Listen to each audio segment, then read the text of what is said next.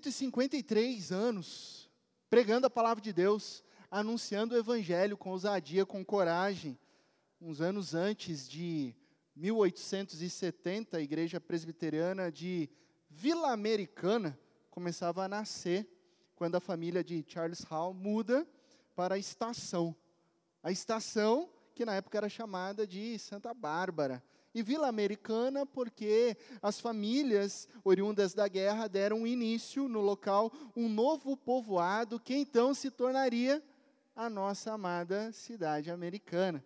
Em 1894, um pequeno templo foi construído e inaugurado pelos pastores Reverendo Álvaro Reis, Reverendo John Rockwell Smith, e assim ela foi conhecida como Igreja dos Protestantes aqui nessa cidade.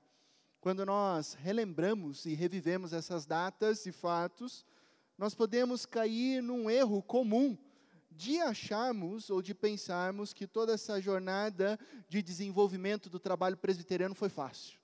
Foi tranquilo, foi sem problemas, até chegarmos aqui, mas engana-se quem pensa desta maneira. Muitas crises foram enfrentadas, muitos desafios foram vencidos. Em 1917, por exemplo, com o falecimento de Charles e Mary Elizabeth, a partir da década de 20, a igreja passou por um momento muito difícil. Humanamente, aos olhos humanos, ela parecia estar fadada a morrer.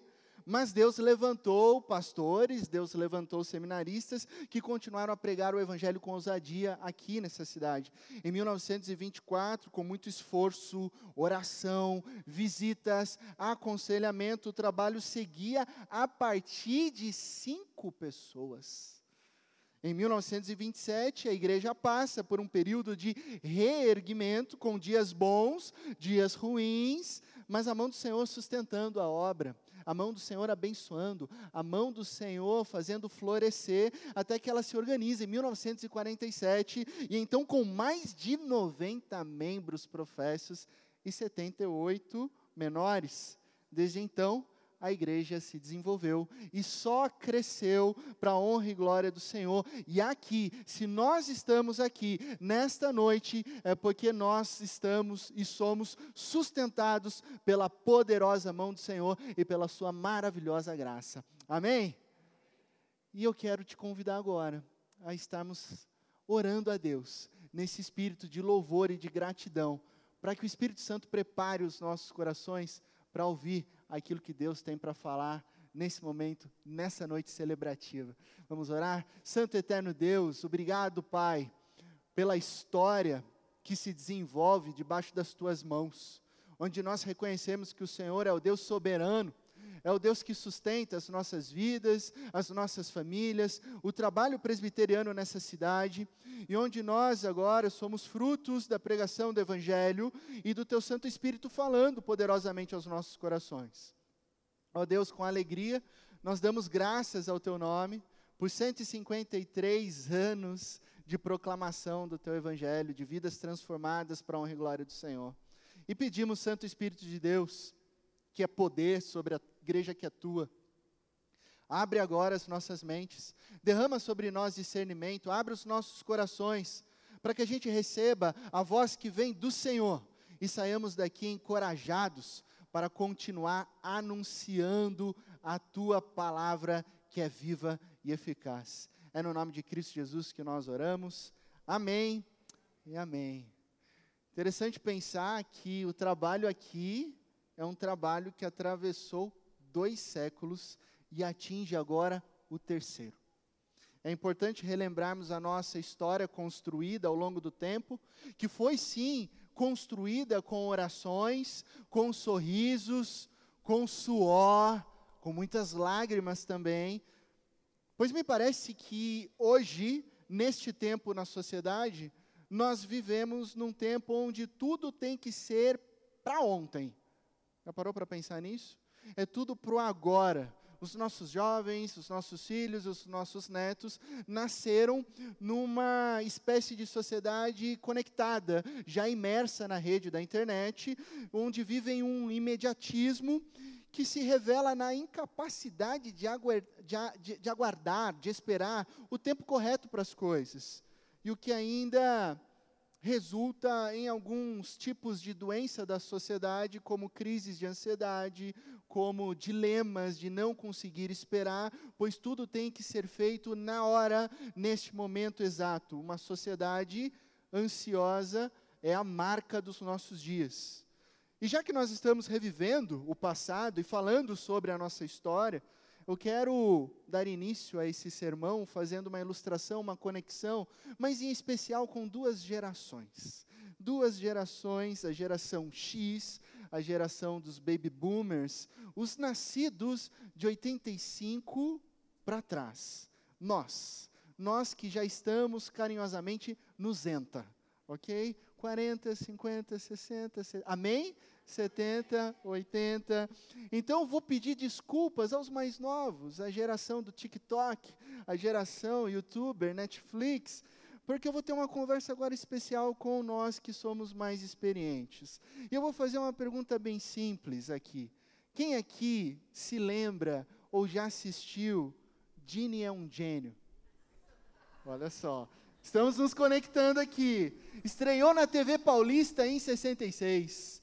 Quem aqui assistiu Jornada nas Estrelas? Olha só. Nas tardes de sábado, na TV Globo, os Waltons. Quem lembra?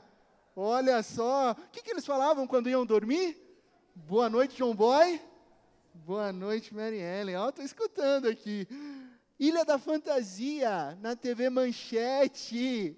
Lembram disso? Às 19h30 e aí começava aquela abertura, vinha o avião, e aí o tatu tocava o sino e gritava o quê?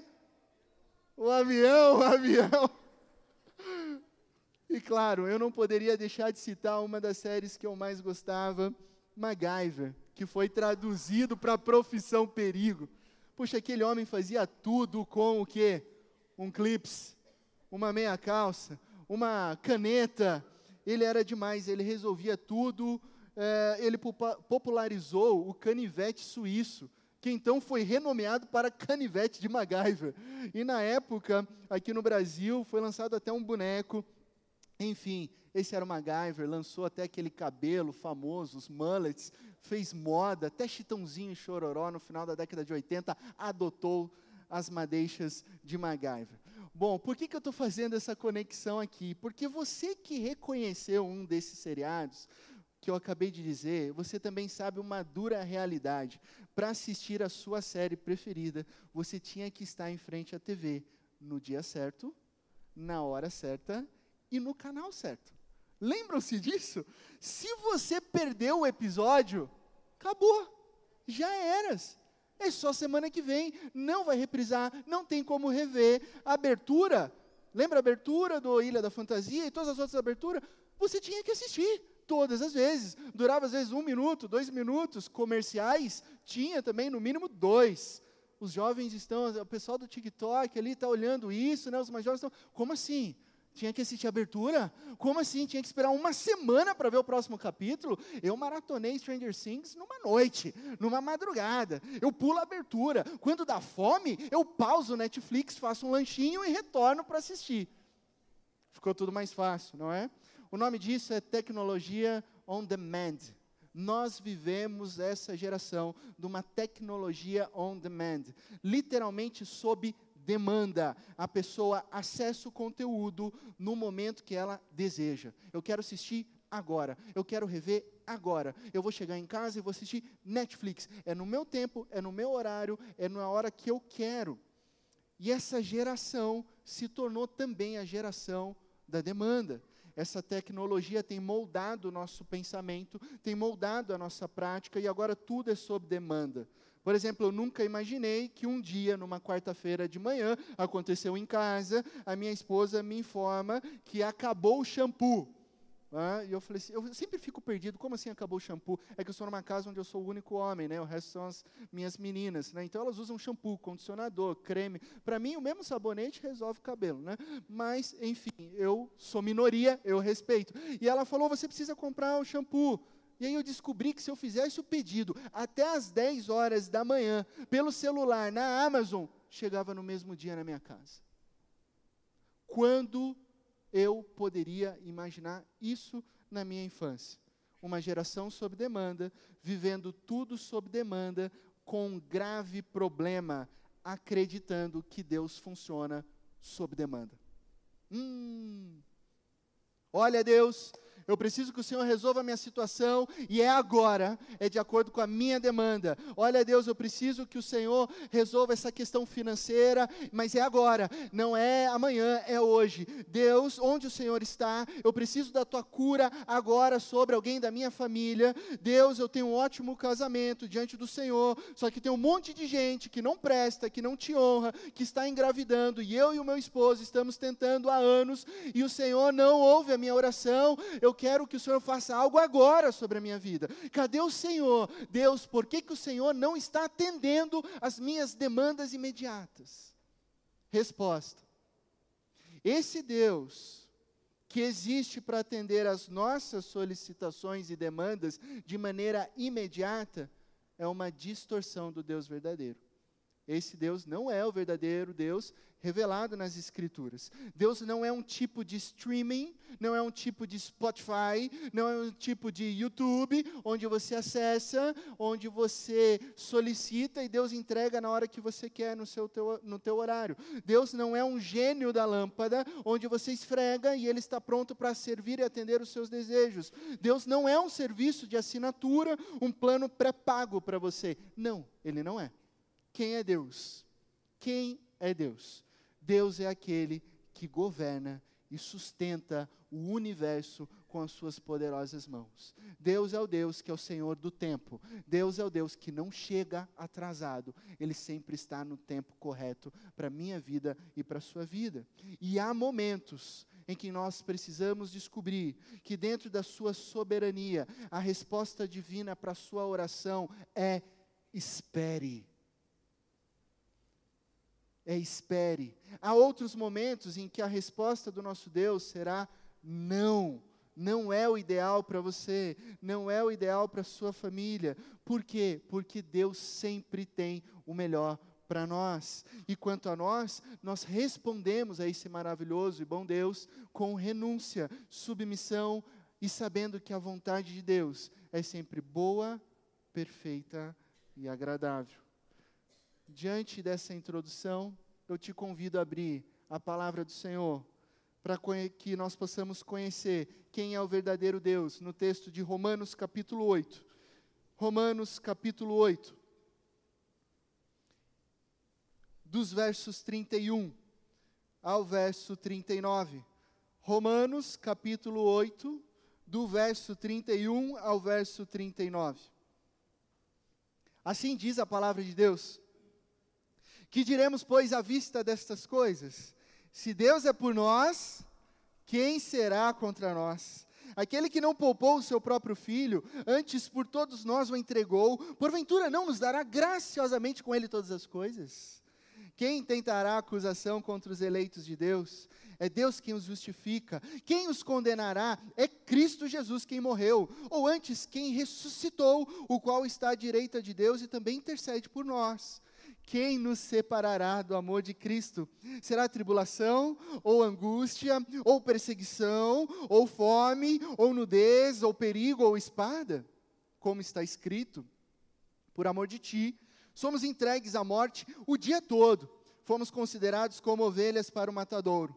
Em todas estas coisas, porém, somos mais que vencedores por meio daquele que nos amou. Porque eu estou bem certo de que nem a morte, nem a vida, nem os anjos, nem os principados, nem as coisas do presente, nem do porvir, nem os poderes, nem a altura, nem a profundidade, nem qualquer outra criatura poderá separar-nos do amor de Deus que está em Cristo Jesus, nosso Senhor. Amém? Diante desse texto poderoso, diante desse texto maravilhoso, e olhando para a nossa história, olhando e fazendo links com a história da Igreja Presbiteriana de Americana, que ao longo de 153 anos tem anunciado a palavra, eu quero compartilhar três aspectos sobre o Deus que é soberano, sobre as nossas vidas e sobre as nossas histórias. E o primeiro aspecto que nós encontramos nesse texto é que Deus, ele é por nós. Os dois primeiros versos que nós lemos, 31 e 32, Logo, no primeiro verso, nós temos uma importante pergunta retórica que responde às nossas inquietações. Obviamente, nós temos demandas, obviamente, nós temos desejos, obviamente, nós temos é, momentos de ansiedade e certamente nós temos pedidos diante dessas co de coisas deste mundo que nos atinge e nós, como cristãos, devemos sim levar os nossos pedidos à cruz de Cristo Jesus, ao nosso Senhor e Salvador. E de repente, nós estamos com aquelas orações sinceras e profundas: Deus, me cura, Senhor, dessa depressão que me persegue ao longo dos anos. Deus, restaure o meu casamento que parece que não vai bem já faz um bom tempo. E quando as coisas não melhoram, a nossa natureza pecaminosa acaba tendendo a pensar que Deus não é real, ou que Deus não ouve as nossas orações, que Deus não se importa, que Deus não está por nós. Mas esse verso que nós acabamos de dizer, de, de ler, nos lembra que Deus está por todos aqueles que estão em Cristo Jesus. Esse verso nos lembra nessa noite que Deus está por você, que Deus está por sua família, que Deus está por essa igreja, sempre em Cristo Jesus. Sabe de uma coisa? Por amor, por amor, Deus nem sempre atenderá os nossos desejos. E é por amor. Nem sempre Ele vai atender positivamente os nossos pedidos. E isso não significa que Deus não nos ame. Você que é pai, você que é mãe, quem aqui é pai e mãe? Contam-se, obviamente, vovôs e vovós. Claro, levante as mãos, pais e mães. Bom, vocês saberão profundamente o que eu vou dizer agora. Você ama o seu filho em todo o tempo, correto? Isso é inquestionável. Isso significa que você atende 100% dos pedidos do seu filho e da sua filha? É claro que não. E o amor não está em jogo aqui. Muitas vezes você pode atender o desejo do seu filho, você tem condições de atender o desejo da sua filha, mas você não faz porque você está justamente trabalhando neles. Você está moldando o coração deles, você está ensinando os seus filhos no caminho do Senhor, e você os ama, e porque você os ama, muitas vezes você diz não.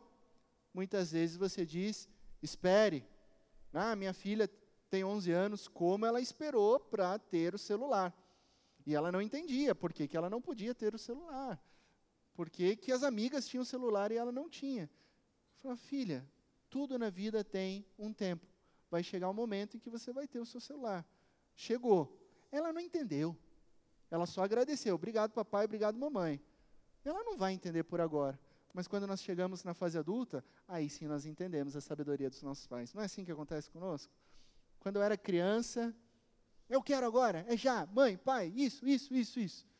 Ficava bronqueado com não. Na adolescência, aquela fase que a gente acha que sabe de tudo. Pai, você não sabe, você não entende de música, você não entende de estudos, o senhor não entende de tecnologia. Pai, mãe, o senhor não entende nada, quem entende sou eu. Meu pai, com muita paciência, falava: Ok, mas me obedeça. Aí você entra na fase adulta, aí você começa a pensar: opa, parece que algumas coisas que meu pai e minha mãe falou fazem sentido, e aí você vai ganhando experiência, você tenha toda a certeza que os nossos pais tinham muita sabedoria, até que a gente chega no Zenta, e aí você volta a ligar para os seus pais, só para dar aquela confirmada, né? E aí, paizão, eu estou fazendo alguma coisa aqui, o que, que o senhor acha? A gente entende os conselhos preciosos. Por isso a Bíblia diz: honra os teus pais, honra a tua mãe, porque eles têm conselho de sabedoria. E é dessa forma que Deus trabalha com a gente. Deus é um pai que ama os seus filhos. Deus não atende todos os nossos desejos, ainda que Ele possa fazer. O fato é que Ele sempre está por nós, e isso é inegável. Essa é a certeza bíblica sobre o nosso Deus que se revela em amor. Se Deus é por nós, diz o texto, quem será contra nós? Aquele que não poupou o seu próprio filho, antes por todos nós o entregou. Porventura não nos dará graciosamente com Ele todas as coisas? Deus é por nós, o texto bíblico diz, a ponto de entregar o seu próprio filho por mim e por você, para nos salvar. Perceba que o amor não está em jogo aqui. Deus não prova o seu amor quando ele atende os nossos desejos, ele prova o seu amor quando ele entrega o seu único filho no nosso lugar. Esse é o amor incalculável de Deus. Não há nenhum segundo sequer que Deus não esteja por você, pela sua história e pela sua família. mas nem sempre ele vai fazer aquilo que nós pedimos. Ele não é um operador on demand. Deus não é um tipo de Amazon. Deus, ele é o soberano Deus que governa todas as coisas, criador dos céus e da terra e que está por mim e por você. O segundo ponto que eu quero compartilhar com você, dos versículos 36 e 37, é que esse Deus soberano nos guia em vitória. Eu creio que toda pessoa que tem uma boa caminhada de vida já se perguntou em algum momento por que, que tal coisa estava acontecendo com você. Algum momento de crise, algum momento de dor, algum momento de sofrimento, por que, que isso está acontecendo comigo? Por que, que, isso, por que, que eu estou enfrentando essa fase de deserto? Por que, que esse sofrimento veio e abateu a minha família, a minha história? E como pastor, como pastores, muito dessa, muitas dessas perguntas chegam ao nosso gabinete. Por que, pastor, isso está acontecendo comigo? Por que, pastor, isso está acontecendo com a minha família? E eu sendo bem sincero, muitas dessas perguntas eu não tenho a resposta. Eu não tenho a resposta objetiva.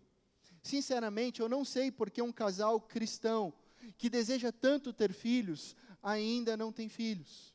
Eu não sei por que um marido cristão servo do Senhor, é baleado e morto no semáforo numa tentativa de assalto. Eu não sei o porquê que isso acontece. Eu não sei nem posso explicar porque uma criança nasce com algumas limitações. Eu não sei explicar por que um grupo de jovens em missão, viajando para expandir e compartilhar o evangelho, sofre um acidente na rodovia e perdem as suas vidas, como aconteceu há 25 dias atrás, com alguns jovens de 20, 23 anos a serviço da Jocum e perderam a vida num acidente. O que eu sei é que Deus tem infinita sabedoria e usa situações difíceis para formar o nosso interior. Nós somos, o texto bíblico diz, como ovelhas destinadas ao matadouro.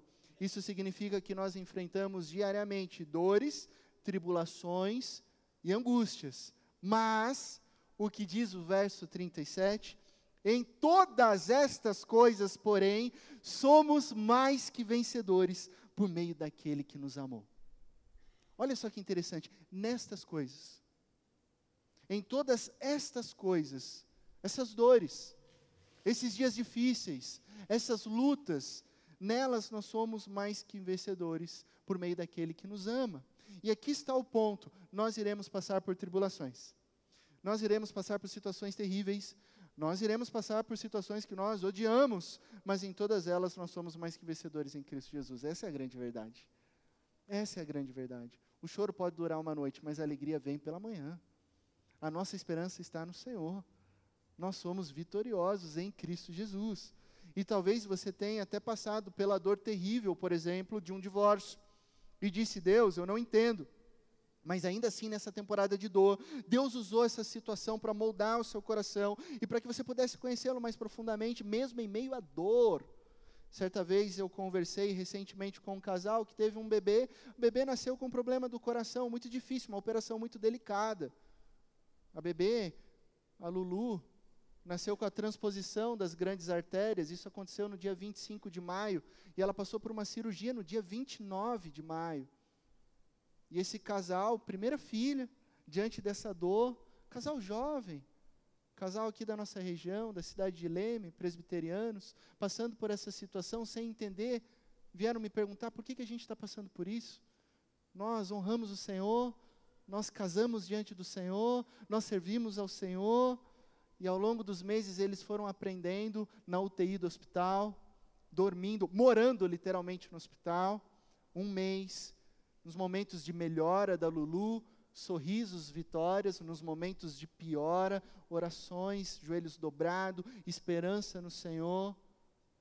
E a boa notícia, hoje, dia 20 de agosto, hoje, eu estava viajando para cá, acompanhando eles, eles me mandaram uma mensagem, uma foto chegamos em casa. Hoje nós chegamos em casa.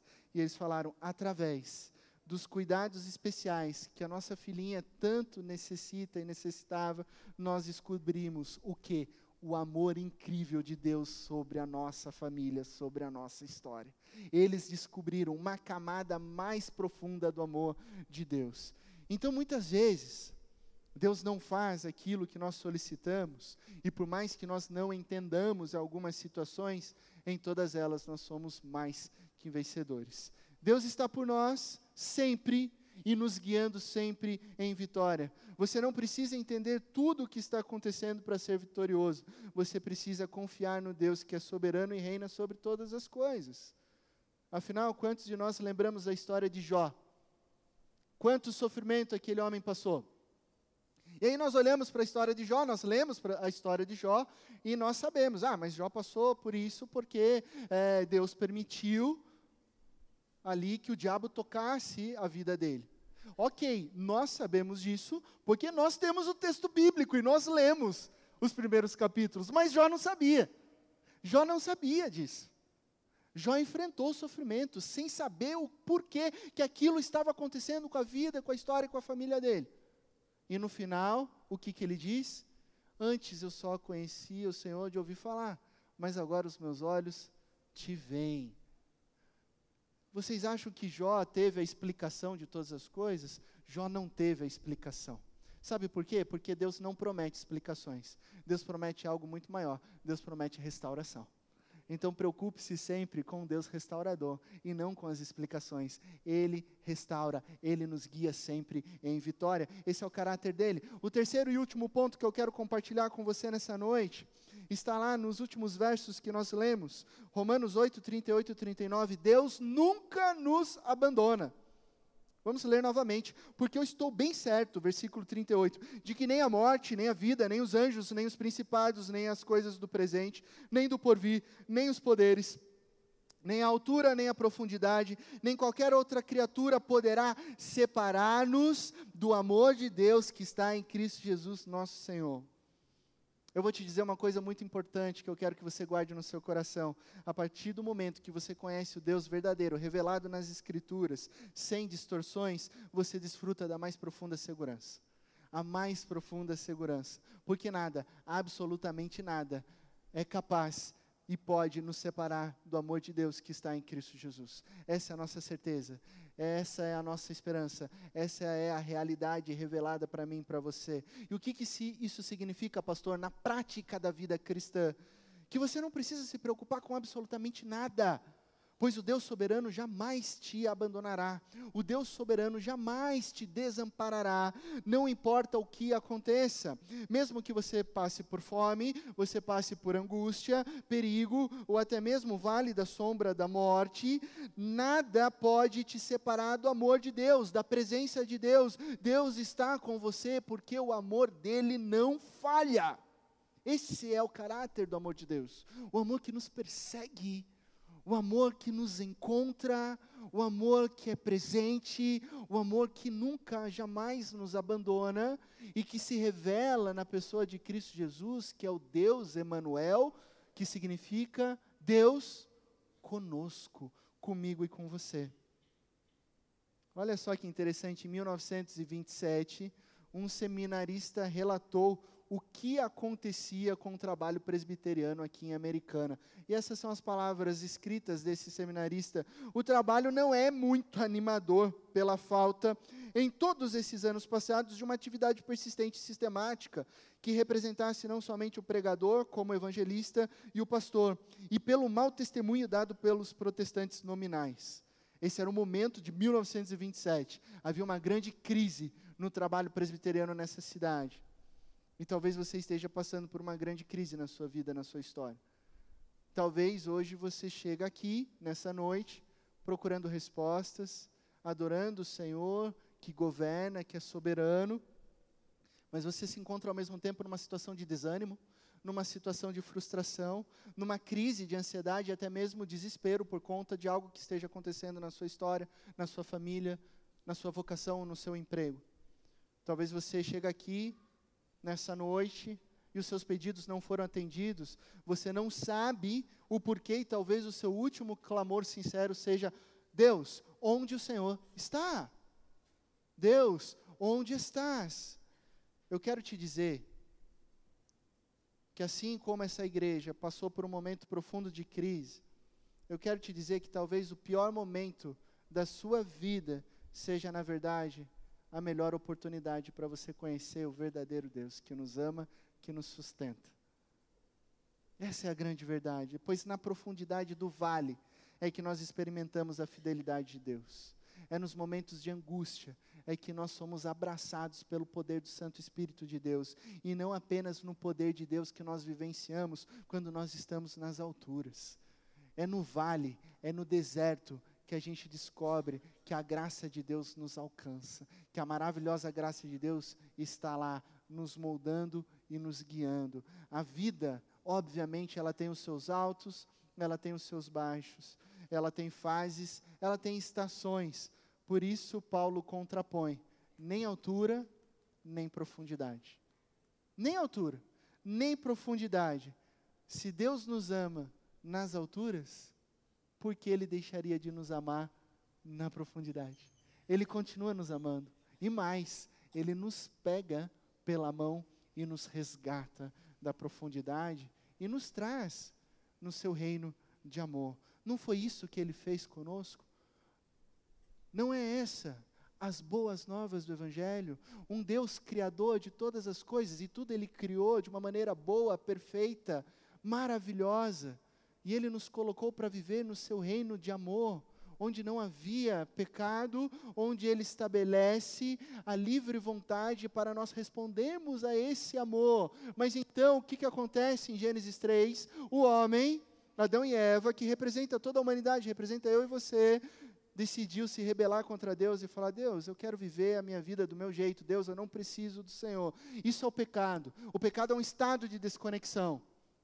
É um estado onde nós viramos as costas para Deus e onde a nossa natureza foi corrompida pelo pecado. Por isso, o livre-arbítrio acabou. E a partir de Gênesis 3, nós vivemos uma natureza pecaminosa, porque nós, como diz Paulo, estamos mortos, estávamos mortos em delitos e pecados. E então, a partir desse momento, tudo foi quebrado. O nosso relacionamento com Deus foi quebrado, o nosso relacionamento com a natureza foi quebrado, o nosso relacionamento uns com os outros foi quebrado. E aí nós percebemos o grande erro e tentamos, então, é, arranjar as coisas buscar a Deus, alcançar o padrão de santidade de Deus, seja por regras inventadas pelos humanos, de pode ou não pode, de fazer ou não fazer, de vestir ou não vestir, mas aí nós descobrimos que tudo isso é religiosidade e que homem nenhum, porque não há nenhum justo, nenhum sequer, consegue alcançar o padrão de santidade de Deus. E agora? E agora nós estamos perdidos, mas a história não para por aí. Deus, vendo a situação miserável da humanidade, com grande amor, Ele enviou o seu único filho, Cristo Jesus, aquele que cumpre todas as profecias do Antigo Testamento, o Verbo que se fez carne, e Ele entra, Ele rasga a nossa história, Ele sai da eternidade, do Kairos, e entra na história da humanidade, no Cronos, e vive a vida perfeita perfeita. Jesus cumpre toda a lei. Ele vive a vida que nós deveríamos ter vivido e que nós não conseguimos. E mais, ele morre a morte que era nossa, em nosso lugar. E assim diz as Escrituras que aquele que não tinha pecado se fez pecado por nós, para que nele fôssemos feitos justiça de Deus. Em Cristo Jesus nós somos justificados, nós somos lavados, já não há mais condenação para aqueles que estão em Cristo Jesus. E isso é graça. Basta crer que Deus enviou o seu único filho para todo aquele que nele crê não pereça, mas tenha a vida eterna. A morte não segurou Cristo Jesus. Mo na morte de Jesus naquela cruz, ele resolveu o nosso problema do pecado, da separação eterna de Deus. E na sua ressurreição, depois de três dias, ele resolveu por uma, uma vez por todas o problema da morte física, pois nele nós ressuscitaremos e viveremos com corpos gloriosos para sempre com o nosso Deus, o nosso maravilhoso e bom Deus. Essa vida plena e abundante que Jesus oferece. Essas são as boas notícias, o Evangelho para mim e para você que molda e transforma a nossa história. Então, nada, absolutamente nada, pode nos separar do amor de Deus. Eu estou convencido, nós estamos convencidos quando nós olhamos para as Escrituras, que quando as coisas não saem quando nós planejamos, é aí que Deus usa essa situação para nos moldar, para nos formar, para sermos mais parecidos com Cristo Jesus. E até que você, até que você entenda que Deus é tudo o que você tem, você nunca perceberá que Deus é tudo o que você precisa. Você precisa entender que Deus é tudo o que você tem. Porque quando você entende que Deus é tudo o que você tem, nele nada lhe falta. Não é isso que o Salmo 23 diz? O Senhor é meu pastor e absolutamente nada, nada me faltará. Se o Senhor é o nosso pastor, aquilo que eu não tenho, a gente não precisa. Porque nele nós temos tudo aquilo que nós necessitamos: vida plena, vida abundante. Concluindo, Deus não é um gênio da lâmpada. Deus não é um operador sob demanda. Isso é uma distorção, uma visão equivocada sobre Deus. Deus é um Deus que reina sobre a nossa história. Deus é um Deus que reina sobre a história da Igreja Presbiteriana de Americana. E se a palavra está sendo pregada aqui nessa noite, é porque ao longo de 153 anos, Deus levantou homens e mulheres fiéis ao Evangelho de Cristo Jesus e que trabalham firmemente para a glória do Senhor e Salvador Cristo Jesus. Deus é soberano e está nos tornando mais parecidos com Cristo Jesus. Deus é por nós, Deus nos guia em vitória e Ele nunca nos abandona. Sim, nós continuaremos entregando os nossos pedidos de orações a Deus, porque é isso que a palavra de Deus diz. Esse é um antídoto, inclusive, contra a ansiedade. Nós levamos os nossos pedidos e confiamos no nosso maravilhoso bom Deus, para que Ele nos guie, para que Ele nos conceda. Mas sabemos que a partir de agora, a resposta dele pode ser sim, pode ser não, pode ser talvez, pode ser espere, mas ainda assim Ele é bom, ainda assim Ele nos ama, ainda assim a vontade dele é boa, perfeita e agradável. Ainda que, nesse momento, a gente não venha entender muitas coisas, o que tanto nós necessitamos, nós já temos. O amor dele em Cristo Jesus. E o melhor, o melhor é que esse amor vem acompanhado de uma preciosa promessa. Nada, nada, absolutamente nada pode nos separar desse amor que está, que está em Cristo Jesus, o nosso Senhor e o nosso Salvador. Hoje nós celebramos 153 anos de história do presbiterianismo nessa cidade. Deus é por essa igreja. Deus ama e guia essa igreja. E Deus nunca abandonará essa igreja, pois nada é capaz de nos separar do amor de Deus que está em Cristo Jesus, nosso Senhor. Igreja Presbiteriana de Americana, eu e você, avante, pregue o Evangelho com ousadia, viva o amor e a maravilhosa graça de Cristo Jesus, na certeza de que nele nós somos muito mais do que vencedores. Que Deus te abençoe, na mais absoluta certeza de que em Cristo Jesus todas as coisas ficarão bem. Amém.